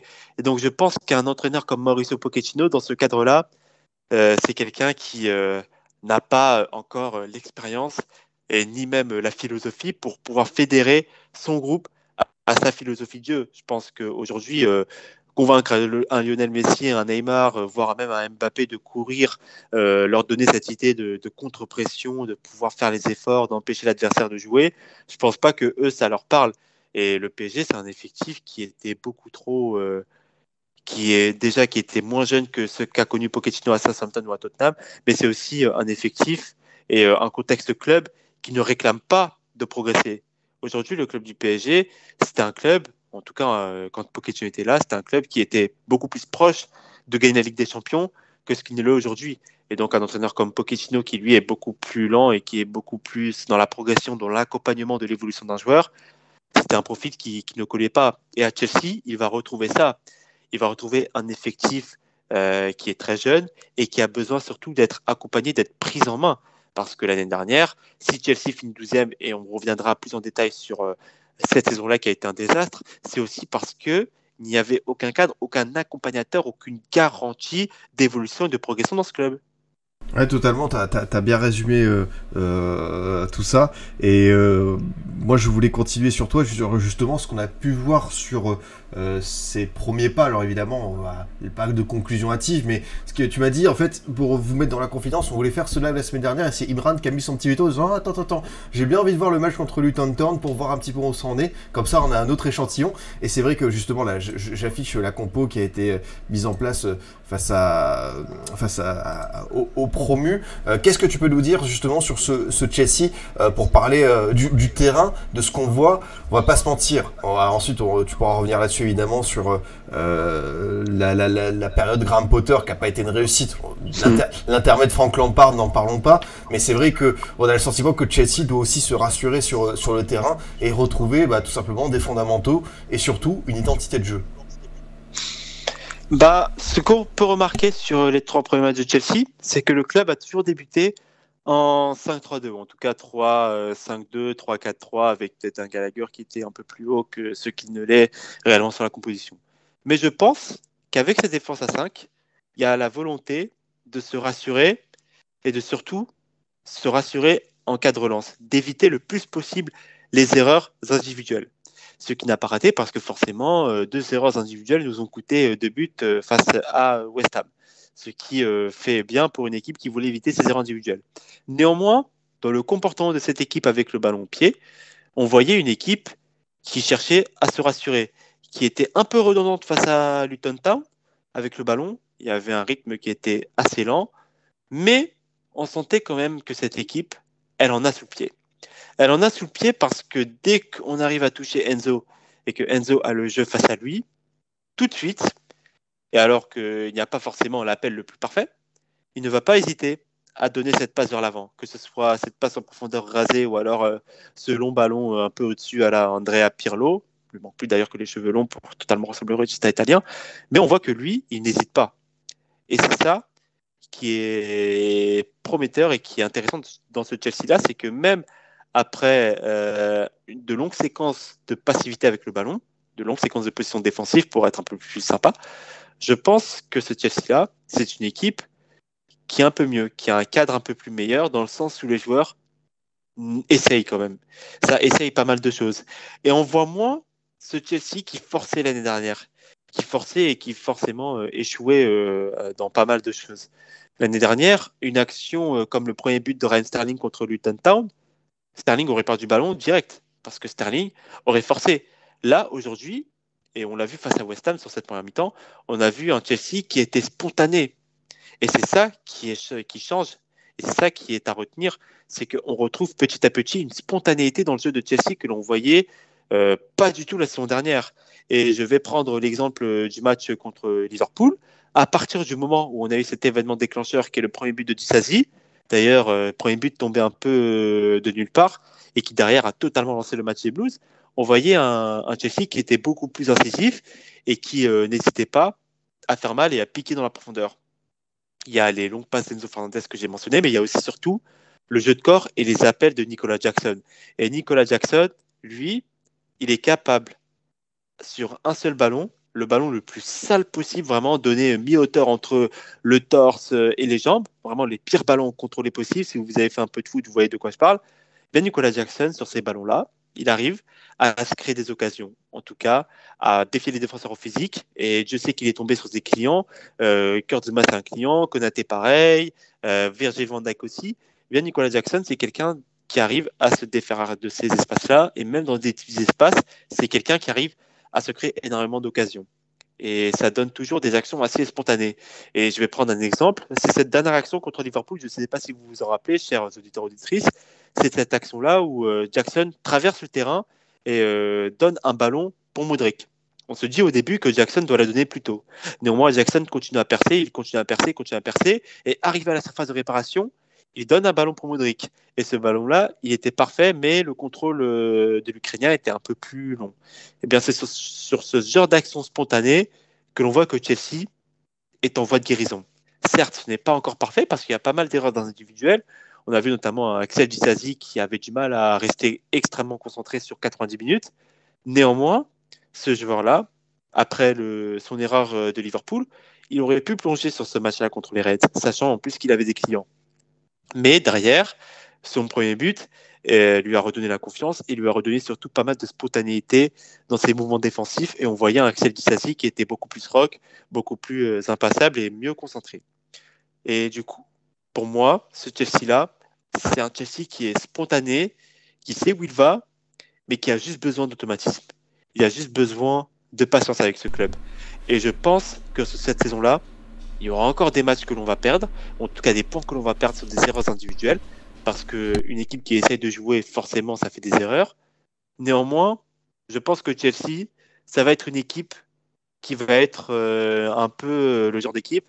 Vous pouvez nous, vous pouvez nous mettre trois buts, on va vous en mettre cinq, et vous pouvez rien faire. Je pense que Chelsea pourrait même être une équipe de Bundesliga en PL. Ah, j'aime bien la comparaison. C'est vrai que c'est l'équipe qui, qui, ouvre pas mal le jeu et ça, ça, ça peut occasionner. J'aime bien ce que tu dis hein, sur les erreurs et je pense que euh, Pochettino va insister là-dessus. Il y a Little Fish qui dit d'ailleurs sur euh, la mise en place. Alors évidemment, ça c'est le, ce que j'affiche à l'écran. C'est euh, même pour ceux qui écoutent en podcast, c'est la tactique qui est mise en place contre Luton Town lors du, du dernier match des Blues. Little Fish qui dit le choix de Chilwell Elie fait écho au premier choix de Poch aux Spurs. Au début, Son ne jouait pas sur l'est et plutôt Chadley.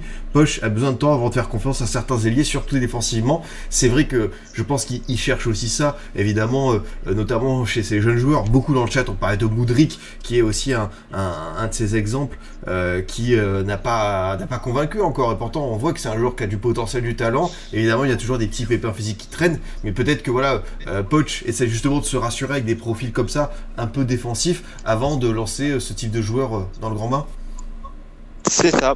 Et cette comparaison-là qui a été euh, dite dans le chat sur euh, Chadley et sur Son, elle est excellente parce que on voit que Pochettino, niveau défensif, il a besoin de prendre du temps avant de réellement trouver quelle assise défensive sera celle qui fera toute la saison. C'est pour ça qu'on voit aujourd'hui une défense à 5.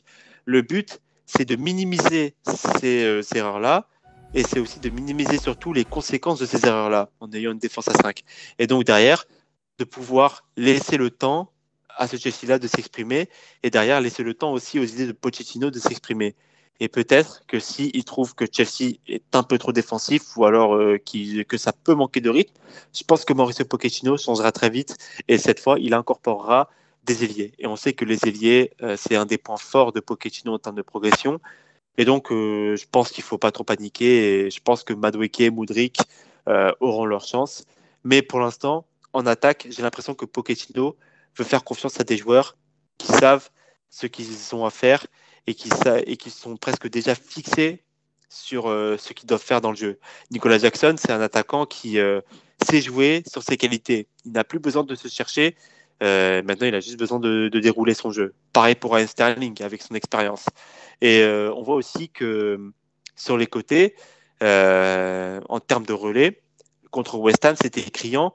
On avait les cinq couloirs de jeu, les fameux cinq couloirs de jeu de Guardiola, half space, centre et les côtés extrêmes.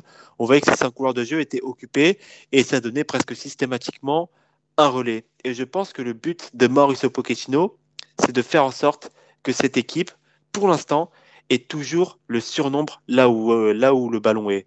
Si cette équipe n'a pas le surnombre euh, là où elle est, je pense qu'elle est un peu plus en difficulté. Et on l'a vu en deuxième mi-temps contre West Ham. L'équipe de West Ham a joué avec un bloc beaucoup plus bas et avec une équipe qui était euh, presque une rangée de, 4. Et ben, dans cette configuration-là, c'était extrêmement compliqué de voir un Chelsea donner le surnombre. Et en première mi-temps, avec une équipe de West Ham qui jouait peut-être pas plus haut, mais qui avait une organisation beaucoup moins euh, dense, on voyait que cette équipe-là avait pas mal de surnombre.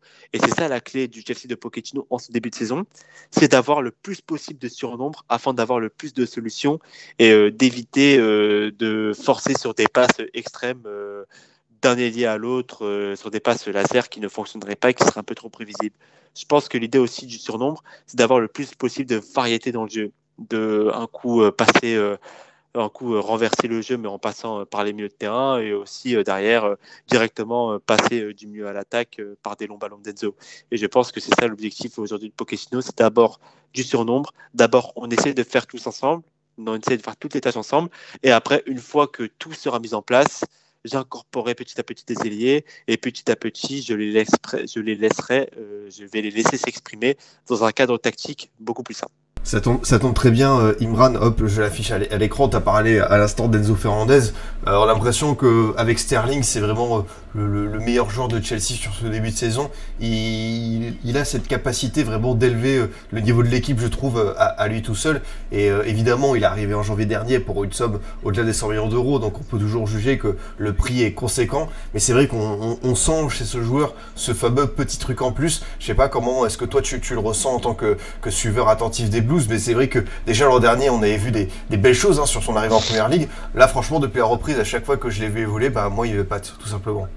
C'est quelqu'un qui, dès que tu regardes un match de football, c'est quelqu'un qui a le talent qui saute un peu trop aux yeux. C'est impossible de, euh, passer, euh, de ne pas voir Enzo Fernandez dans le jeu. C'est impossible. Dans le sens où, déjà, sa qualité technique, elle est folle. Ses premières touches, ses petits gestes pour sortir des petits espaces, euh, il a toujours les gestes justes et tu as l'impression que, ça glisse. Pourtant, il n'a pas le profil de, l'artiste, il a même plutôt le profil de milieu de terrain classique mais dans les pieds, c'est absolument incroyable. Et euh, ce qui fait la différence, c'est que Enzo Fernandez, il a cette spontanéité dans le jeu. Et l'année dernière, dans un contexte tactique absolument exécrable, où euh, il était presque seul dans le jeu, on voyait directement sa qualité. Sa qualité de jeu long, qualité de récupération, euh, qualité de passe, aussi qualité de frappe. Certes, il n'a pas encore marqué en première ligue, il me semble, mais sa qualité de frappe, on l'avait absolument euh, vite fait. Et euh, l'idée, c'est que Enzo Fernandez, on, le, on verrait peut-être même plus haut, parce qu'il a une telle qualité de passe que on se dit le voir proche de la surface, ou en tout cas aux abords de la surface, pour adresser la passe décisive, ou alors au moins essayer de tenter cette frappe-là, serait peut-être même mieux, et ça le briderait moins que dans cette position un peu plus basse où euh, il serait obligé d'allonger encore plus son jeu pour euh, essayer de trouver les attaquants, où euh, il serait un peu plus contraint par les tâches défensives. Et je pense que Enzo Fernandez va être intéressant et l'évolution de son positionnement va être extrêmement intéressant parce que je pense qu'avec euh, et Lavia qui eux sont très bons dans le jeu de passe long, peut-être que ça va libérer Enzo Fernandez et ça va lui permettre à lui d'aller plus haut et de encore plus exprimer son talent. Mais déjà l'année dernière, dans un contexte tactique absolument euh, catastrophique, on voyait que Enzo Fernandez avait de l'or dans les pieds et n'hésitait pas à chercher la passe décisive. Et ça, pour un milieu de terrain, euh, arriver dans une équipe aussi lamentable que ce que n'a été le Chelsea de Potter ou de Lampard, arriver dans une équipe où euh, personne ne bougeait, où euh, tout le monde avait peur d'avoir le ballon, quelqu'un comme Enzo Fernandez n'hésite pas à tenter ses passes laser, ses passes décisives euh, en quelque sorte. On voit à travers ça que ce joueur-là, il a quelque chose de, de spécial. Et on demande confirmation, mais je pense que la confirmation arrivera très vite. Mais en tout cas, l'intrigue pour cette saison-là, ce sera comment va évoluer son positionnement sur le terrain. Et pour moi, je pense qu'il sera beaucoup plus haut, notamment dans le cadre d'une association avec euh, Roméo Lavia et euh, Moïse Caicedo, qui eux font beaucoup plus valoir leur qualité défensive et aussi leur qualité de, de jeu long. Même si Roméo Lavia, sur sa qualité de passe, et euh, je repense à cette passe incroyable lors de Newcastle Southampton où euh, son notation de corps euh, a euh, permis euh, cette passe. Je pense qu'un joueur comme ça pourrait aussi euh, être extrêmement important et pourrait y avoir certaines permutations qui vont être faites dans le jeu entre Caicedo, entre Enzo Fernandez et euh, Lavia. Donc il sera extrêmement intéressant de voir euh, comment euh, les automatismes sur ce milieu de terrain vont se prendre. Ah non, mais totalement. Merci de, de nous partager ce point de vue sur Enzo. Voilà, dans le chat, c'est c'est unanime. Mounir qui dit c'est le, c'est le factoriste de cette équipe. Littlefish qui dit dans le profil et fait penser à Tony Kroos. Il y a Méline qui réclame Enzo en numéro 10. C'est vrai que c'est c'est très intéressant. Justement, on a parlé du milieu de terrain. Imran, est-ce qu'il n'y aura pas un embouteillage à court terme et surtout ensuite parce qu'il y a beaucoup de joueurs dans ce secteur, de jeunes joueurs surtout. Euh, voilà, on les a déjà cités. Enzo Fernandez, Caicedo qui est arrivé récemment, oui. Romeo Lavia euh, aussi, mais également euh, Chukwumeka, Hugo Chukwu, Casadei qui est parti en prêt à Leicester, André Santos euh, qui est euh, lui aussi euh, parti en prêt. Est-ce que toi t'as pas peur que finalement il y a des talents, parce qu'il y a des vrais talents je pense, hein, pour avoir vu notamment la Coupe du Monde du vin avec Casadei, que certains bah, passent entre les bouts du filet et qu'ils explosent ailleurs Effectivement, parce que, comme tu l'as dit, il y a un gros embouteillage, il y a énormément, énormément de monde. j'ai oublié Gallagher, comme le dit le chat, c'est vrai qu'il y a encore du monde. Et rien que cette saison-là, euh, parmi euh, ceux qui euh, seront euh, présents sur cette saison-là, Moïse Caicedo, Fernandez, Romeo Lavia, Hugo Chukwu qui a été recruté à Rennes, Conor Gallagher, euh, Chukwumeka aussi qui va peut-être revenir de, de sa blessure et qui briquera une place au de terrain. Il y a embouteillage. Oui, il y a embouteillage dans le sens où déjà sur les trois noms qui ont été extrêmement sur le mercato, Lavia, Caicedo, Fernandez, il y a trois joueurs qui sont absolument incroyables et qui ont un potentiel euh, de fou. Et ces joueurs-là, s'ils viennent à Chelsea, c'est avant tout parce qu'il y a des garanties sur ce poste-là. Et on a promis ces garanties-là à ces trois joueurs. Et donc peut-être qu'il y aurait euh, euh, embouteillage. Ça peut paraître, ça peut paraître comme ça. Néanmoins, je me dis que sur, en prenant position comme cela, je me dis que la hiérarchie au milieu de terrain, elle est déjà presque établie, dans le sens où Enzo Fernandez sera le maître de ce milieu de terrain, mais aussi Moïse Caicedo, Romeo Lavia seront des joueurs qui ont eu des promesses et des garanties de temps de jeu. Et donc, pour moi, cette problématique du milieu de terrain-là me fait dire quelque chose, c'est que dans très peu de temps, Chelsea passera soit en 3-5-2, soit en 4-3-3. Mais en tout cas, le milieu de terrain sera à la base euh, de ce Chelsea-là, et je pense que ce milieu de terrain-là serait euh, très difficile à passer, mais aussi très difficile euh, dans, euh, dans la possession, dans le sens où cette équipe va être extrêmement difficile à presser, parce que ces milieux de terrain-là ont une qualité technique, ils ont une très bonne qualité de passe, ils savent enchaîner et redoubler les passes, 3, 4, 5 passes, ça passe tout seul. Et je pense que l'équipe de Chelsea va être extrêmement difficile à déloger au niveau de ses 80, peut-être 70, 80% de possession de balle. C'est intéressant. Néanmoins, il y a euh, aussi euh, pas mal de choses. C'est la fiabilité physique. Et certes, euh, Moises Caicedo, euh, Romeo Lavia et Enzo Fernandez pas des joueurs qui sont habitués aux blessures. Néanmoins, il n'y a que réellement que six milieux de terrain dans ce club parce que la plupart sont partis en prêt. Il y a André Santos, mais André Santos, est-ce qu'il est prêt pour une saison de première ligue malgré les promesses qu'il a démontrées en, en pré-saison Donc euh, là, l'histoire du terrain, ça va être de savoir qui sera là au début, mais surtout qui va finir la saison en tant que titulaire. Et derrière, je pense que sur l'été prochain, il risque d'y avoir pas mal d'éliminés et pas mal de déçus. Il y a surtout euh, énormément de monde qui, dans un, deux ans, si euh, Santos arrivent à s'aguerrir, euh, vont briguer une place de titulaire. Donc il y aura forcément des, des vainqueurs et des déçus.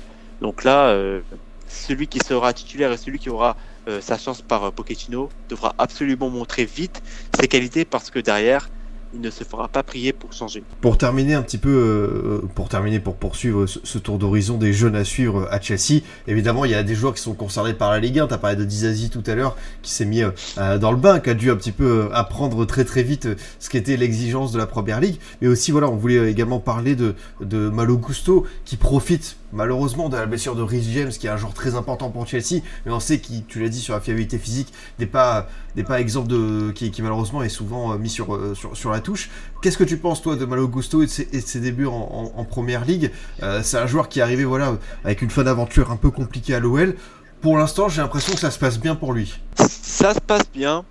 Il y a certes, les débuts de match pour Malo Gusto sont souvent compliqués, mais c'est un joueur qui monte souvent en puissance et qui termine très bien ses rencontres. Et je pense que la blessure de Rhys James va peut-être même le propulser en tant que titulaire, dans le sens où il aura tout le temps pour s'acclimater et où euh, il ne sera pas immédiatement challengé pour euh, une place euh, de titulaire par un autre. C'était soit Rhys James, soit rien. Et donc, euh, dans ce sens-là, un Malo Gusto, euh, un joueur qui a de grosses qualités physiques, qui a de grosses qualités défensives, mais aussi une très bonne qualité de centre, peut-être qu'avoir cet espace de temps-là pour s'acclimater, ça va lui permettre derrière de se mettre immédiatement dans le combat et d'être euh, prêt au jeu de l'APL. Ça me rappelle un peu ce qu'il a vécu à Lyon. On sait qu'à Lyon, il a une ascension absolument fulgurante. Il est arrivé au cours de la saison 2020-2021 et en 2021-2022, malgré la concurrence de Léo Dubois, qui n'est certes pas le meilleur latéral droit euh, du monde, mais qui était international quand même et qui avait euh, le poste de capitaine, et bien Malo Gusto a su le bousculer. Bon, je dis pas que Rhys James c'est Léo Dubois ou quoi, non, Rhys James c'est évidemment au-dessus, mais peut-être que dans le profil, joueur capitaine absolument indiscutable, mais qui ne fait que de se blesser et qui donc ne montre pas une fiabilité physique, peut-être qu'un Malo Gusto, qui sait saisir les opportunités, montrera quelque chose. Et je pense que si ça arrive, et si Malo Gusto s'acclimate bien la PL, je pense que Rhys James pourrait peut-être refaire ses classes, non pas en tant que piston, et ce serait bien dommage parce que je pense que ça le briderait, mais on l'a déjà vu à ce poste-là, et notamment dans le plus grand match qui existe pour un joueur de club, à savoir la finale de la Ligue des Champions, dans ce fameux poste de central droit. Ça peut paraître surprenant parce qu'on a énormément de défenseurs centraux, mais Rhys James a déjà joué à ce poste. Et euh, il a été même très bon. Il faut, se rappeler de son quart de finale contre Vinicius au match retour à Santiago Bernabéu. Il, il avait muselé. Euh, Vinicius ne trouvait pas d'espace face à Rhys James. Et peut-être que dans ce cadre-là, un Rhys James en centrale avec un Malo Gusto à droite, ça pourrait, euh, faire, euh, ça pourrait se faire si jamais le Lyonnais réussit à correctement s'adapter à l'APL et à maximiser le plus possible ses qualités. Mais encore une fois, ce n'est pas gagné. Et euh, j'espère que Rhys James, et là, petit euh, biais personnel, j'espère vraiment que Rhys James va penser une bonne fois pour toutes à cette opération parce que la partie du corps où il est blessé, les disques jambiers, c'est une partie qui est très euh, facilement, euh, qui peut être facilement, que tu peux facilement user pour, euh, surtout pour un joueur comme Rhys James qui base énormément euh, sa force sur sa qualité physique et sa qualité d'appui.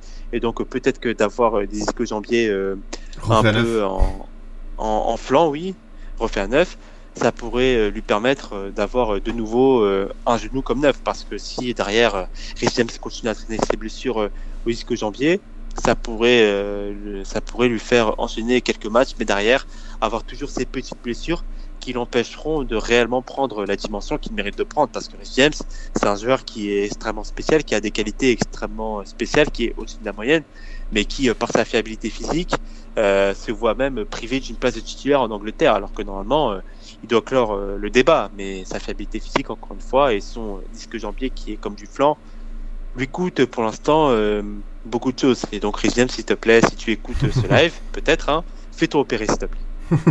voilà, le, le, le, message est, est passé pour le, le, capitaine de Chelsea, celui qui a récupéré le brassard, mais qui malheureusement devra attendre avant de, de revenir sur les terrains. Il y a Xossi qui voulait parler d'autres jeunes de Chelsea, euh, ceux qui sont vraiment peut-être un peu moins connus du grand public, mais qui appartiennent au Blues. Euh, J'aimerais bien avoir l'avis d'Ibran sur Madsen, qui était prêté l'an dernier à Burnley, et Broja, qui avait été prêté à Southampton, mais qui était dans l'effectif l'an dernier. Euh, comment est-ce que tu vois, toi, leur saison? Est-ce qu'ils sont destinés à, à partir ou, ou à déprimer sur le banc?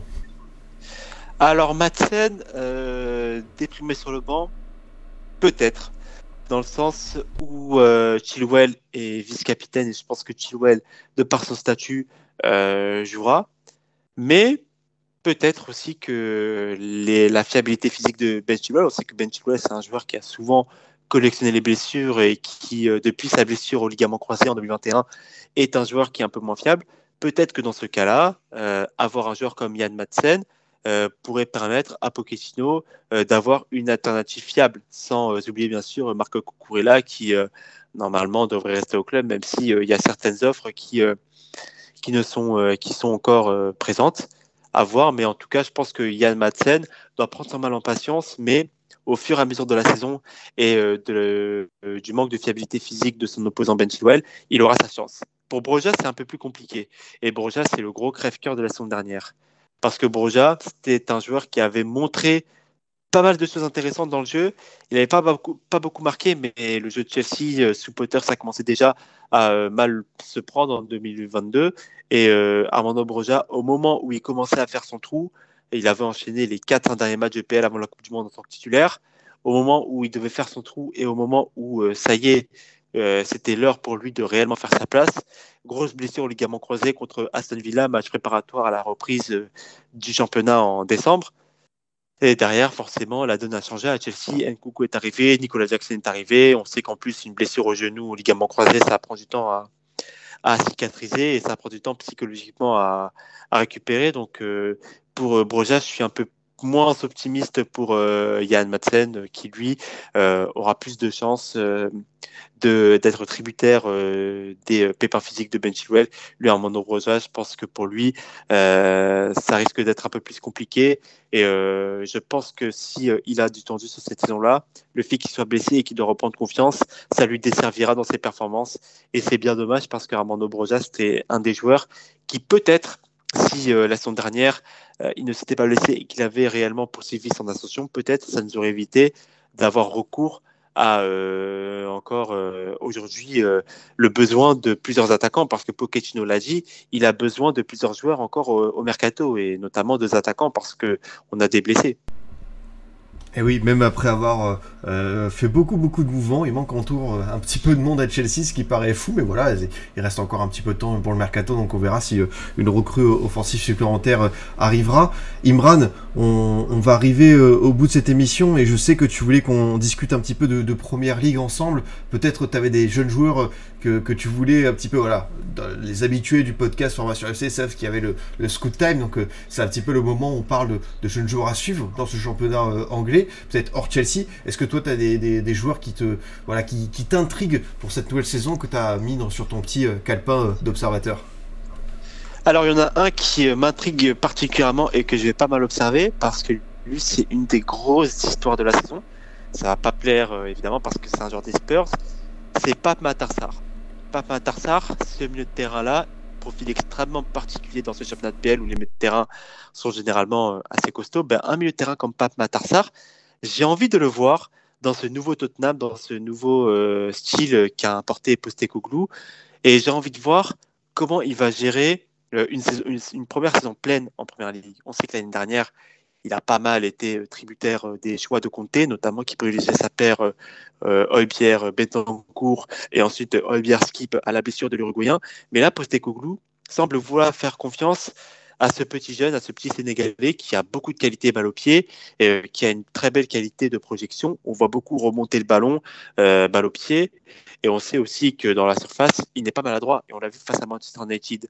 Et peut-être que ce joueur-là va symboliser euh, quelque chose de nouveau au terrain à Tottenham, une équipe qui prend beaucoup plus de risques et qui surtout euh, laisse beaucoup plus recours aux qualités balle au pied euh, de ces artistes. On a beaucoup parlé de Yves Bissouma qui est excellent sur ses débuts de saison, de James Madison aussi qui est excellent en euh, donneur de caviar, mais Matarsar sera lui peut-être un des joueurs les plus importants parce qu'il va peut-être faire ce lien véritable entre Yves Bissouma sera incontestablement le joueur qui va toucher le plus de ballons côté Tottenham et euh, le reste de l'attaque qui voudra être servi. Donc genre extrêmement intéressant à suivre, tout comme euh, le petit euh, Udogi aussi, qui a montré euh, pas mal de, de, promesses.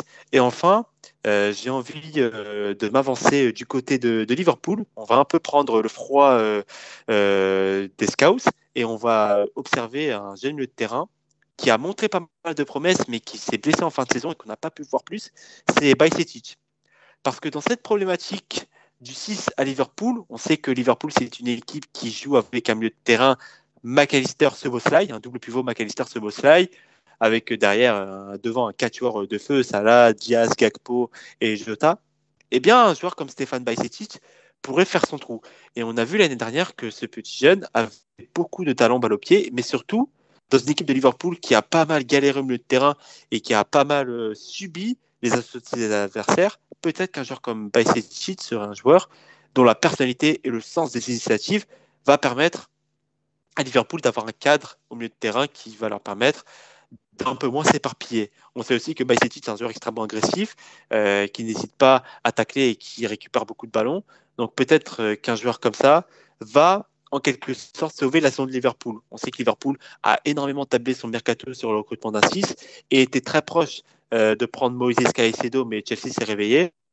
Et peut-être qu'avec Endo et son niveau de jeu qui est un peu moins prometteur et qui doit s'adapter à la première ligue, peut-être qu'un joueur comme Bajcetic qui a connu ses joueurs de la première ligue et qui a connu ces deux mois en tant que titulaire ou en tout cas avec beaucoup de promesses, peut-être que ce joueur-là pourra faire son trou et euh, les malheurs de Liverpool pourront faire peut-être le bonheur de ce petit jeune qui pourrait régler à lui seul certains des plus gros problèmes de Liverpool, notamment la transition défensive et euh, le fait que cette équipe soit souvent coupée en deux, ce qui euh, donne une équipe qui est très facilement facile à, transpercer, notamment aussi du côté droit avec Trent Arnold. Donc pour moi, c'est mes trois jeunes à suivre cette saison en, en première ligue. Bah écoute, très très belle sélection. Honnêtement, ça fait plaisir. On voit que tu connais bien ce championnat et que tu bien étudié les états de forme ça, ça, fait bien plaisir. En tout cas, Imran, on arrive un petit peu au bout de cette émission. Je voulais te remercier parce que bah, tu as pris le temps d'expliquer un petit peu tout ce qui se passe euh, à, Chelsea. Et c'était intéressant, voilà, justement, de débattre ensemble, de, prendre de la hauteur pour voir un petit peu tout ce qui s'est passé depuis un an au sein de ce club, tous ces changements, et, voir un petit peu comment les, les, Blues ont évolué et doivent évoluer encore. Donc voilà, je pense que c'était bien de faire un gros point euh, ensemble sur la situation de ton club. Ouais. Et déjà, je te remercie pour l'invitation, mais surtout, ça, ça fait plaisir parce que Chelsea, on sait que c'est un club qui a pas mal été euh, dissocié de la formation. On sait que Chelsea, à l'époque, c'était surtout un club qui était euh, estampillé euh, gagner tout de suite, tout ou rien. Et euh, tu avais souvent euh, un effectif qui changeait tout le temps. Tu avais des cycles qui peinaient à se mettre en place.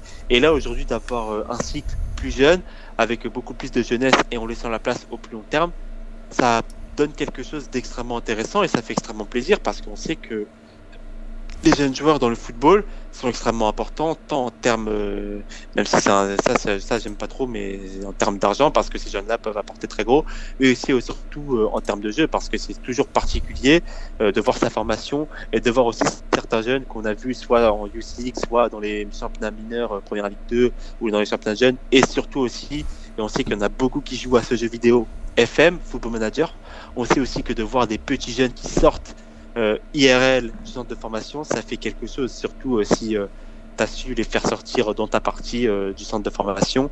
Et on sait que c'est quelque chose de, de, spécial et cette émission-là, elle est, elle est spéciale parce qu'elle parle, elle parle au plus, au plus scout et à ceux qui aiment vraiment le football et ceux qui aiment aussi ce jeu-là qui est Football Manager parce que dans le scouting et dans le et dans la détection, bah, c'est ce qui se fait de mieux dans le football. Eh, totalement, totalement. Et en plus, ce qui est intéressant avec euh, tout, tout, ce qu'on a pu dire, euh, moi j'ai cru à Graham Potter, tu vois, par exemple. Moi j'étais persuadé que c'était un coach, je dis pas que c'était le coach du siècle et tout, mais qui est, moi qui suis bon, les gens le savent, un peu hipster du foot, évidemment, le son Brighton, j'ai adoré cette équipe, et Roberto De Zerbi, on a fait une équipe euh, encore plus consistante. Mais tu vois, à l'époque, quand Potter arrive, moi j'étais convaincu que c'était le coach idéal pour poursuivre ça. En plus, il connaît bien la formation, les jeunes joueurs, etc. Donc euh, moi j'ai été surpris à l'époque que ça matche pas. Ouais, mais je pense que cet effectif de Chelsea-là était euh, encore avait besoin plus euh, d'une réaction d'orgueil, mm -hmm. d'une piqûre d'orgueil plutôt que d'un accompagnateur comme Graham Potter. Je pense que Graham Potter c'était pas le profil euh, adéquat pour euh, gérer un tel vestiaire à Chelsea, en plus un vestiaire euh, qui donne pas mal de fils à retordre. Il aurait fallu avoir beaucoup plus une figure qu'un coach. Et on sait en plus que Graham Potter, ses principes, c'était des principes qui étaient extrêmement durs et extrêmement pas rejeté, mais on voyait que les joueurs, il y avait une grosse déconnexion entre ce que demandait le coach et ce que demandait, ce que les joueurs pouvaient fournir. Et aussi, même si moi j'ai plutôt eu tendance à défendre Graham Potter sur Twitter et même très véhément, néanmoins je pense que Graham Potter lui aussi ne s'est pas rendu service par ses déclarations parce que certes je veux bien que Chelsea soit un club qui soit assez difficile à gérer et il faut de la patience et il fallait euh, ne pas trop brusquer euh, euh, les joueurs. Mais en même temps, ces petits discours de la forme, nous allons essayer, nous allons essayer, nous avons tout donné, donc c'est pas mal. Après des défaites ou alors juste avant des matchs super importants ce n'était pas, euh, ce n'était pas top et on voit euh, d'ailleurs avec Pochettino que directement la communication elle tranche parce que Pochettino lui il affirme directement ses ambitions en conférence de presse. Nous voulons, il a encore aujourd'hui sorti euh, en conférence de presse, nous voulons gagner la première ligue, la League Cup et la FA Cup. Et je pense que un discours, le discours de Graham Potter, je pense que c'est un discours naturel. Je pense que Graham Potter dans son approche était tout à fait naturel mais je pense plus que adopter un discours un peu plus conquérant pour Graham Potter, ce n'aurait pas été naturel et euh, il se serait renié. Et je pense que c'était un mariage. Euh, pour moi, c'était un mariage qui n'aurait pas dû avoir lieu maintenant. Ce mariage-là aurait dû avoir lieu euh, en fin de saison. On aurait dû laisser Thomas Tuchel finir la saison et derrière prendre soit Graham Potter ou un autre. Et là, en saison 2023-2024, avec toutes les manœuvres qui ont été faites, réellement démarrer ce, ce nouveau cycle. Ouais, c'est vrai que c'est peut-être plus une erreur de timing. Bon, comme le dit Mounir, en plus, il y a cette histoire euh, 30-40 joueurs, euh, les joueurs qui devaient se changer dans le couloir euh, du centre d'entraînement, comme on avait pu le voir, c'était un peu un peu folklorique, on va pas se mentir. En tout cas, Imran, je te remercie encore d'être venu dans le formation FC pour parler de Chelsea et c'était super intéressant d'échanger avec toi. Donc voilà, c'est quoi un petit peu ton actualité sur sur les réseaux? Bah écoute, toujours chez Chelsea France, que ce soit les live tweets ou euh, l'espèce, une super équipe, vraiment, euh, je m'y plais. Et aussi, euh, je suis chez Talkfoot. Talkfoot, pas mal d'émissions aussi à venir, avec notamment une émission de radio que l'on fait tous les samedis qui s'appelle le Big Five et que je prends plaisir à participer avec notamment je l'aime bien l'appeler comme ça parce que c'est mon ami, mais il est un peu tyran, le dictateur Surakata, qui me menace à chaque fois de me virer de l'émission parce que on ne sait jamais si l'Algérie, mon équipe nationale, euh, battrait le Mali à la Coupe d'Afrique. Bah, je pense que je ne serai plus dans l'émission. Mais non, sinon, euh, je jongle entre talk foot, entre Chelsea France et aussi euh, mes études en histoire que j'aime particulièrement. Ben voilà, gros programme. Donc bah force à toi pour pour, pour, les études. Bon courage encore dans le, monde universitaire. Et, et, merci beaucoup. Vraiment un gros plaisir de t'avoir accueilli, Emran. C'était super sympathique. Ben, merci à toi, euh, Adri, pour ton invitation et au plaisir euh, de refaire des streams avec toi euh, quand tu veux. Bah écoute, avec pas, de souci euh, pour une prochaine actu euh, Chelsea, je te solliciterai avec grand plaisir. nous, on se retrouve dès demain. J'ai un autre stream formation FC. Voilà, vous êtes gâtés. C'est vrai que pendant deux semaines, j'ai pas été là. On parlera, on parlera d'Ernest Nouama qui devrait signer à l'Olympique Lyonnais. Normalement, ça fait une semaine, c'est dans les tuyaux. Bon, j'espère que ça va pas capoter. Le quoi qui arrive, on présentera ce jeune joueur très intéressant avec l'un des membres de Nordisk Football. On en profitera aussi pour parler des autres talents qui évoluent en Scandinavie. Donc, rendez-vous demain vers midi et demi. C'est une horaire un petit peu inhabituelle, mais comme je en vacances le soir, je pourrais pas faire autrement. Mais écoutez, comme ça, vous aurez deux émissions, vous aurez un petit peu du contenu formation FC pour euh, les prochains jours. Donc voilà, rendez-vous demain, euh, midi et demi, pour parler d'Ernest Nouama. Et moi, je n'ai plus qu'à vous souhaiter une très bonne soirée. À demain. Salut les amis. Salut à tous.